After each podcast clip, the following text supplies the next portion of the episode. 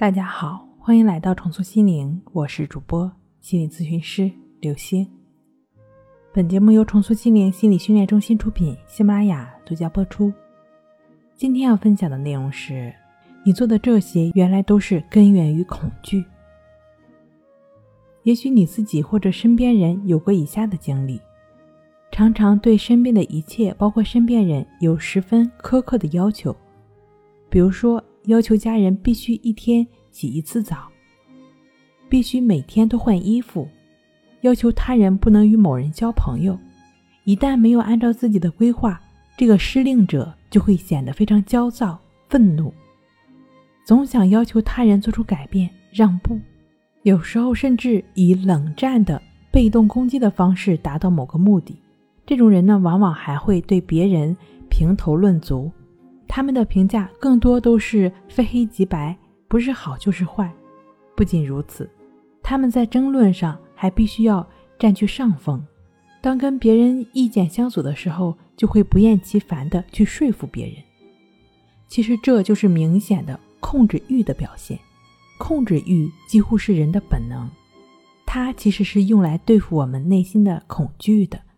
最常见呢，就是妻子。希望控制丈夫的动向，母亲习惯控制孩子，上司呢，希望能够洞察员工的心思。这种控制欲是弱者心理。你要了解，任何想要对你实行控制、明显的对你造成威胁的，其实它背后是深深的恐惧。控制欲强的人，大都是安全感严重缺失。当他们不能掌控自身以及自身所处环境时，便会感到对未来的焦虑。当你能够真正的认识到，其实想要控制你的人，其实是对你产生了深深恐惧的时候，其实对方是比你弱。在这个层次上，你已经优于胜过对方。如果你也在遭受着被控制，那么首先你不要失去自己的节奏。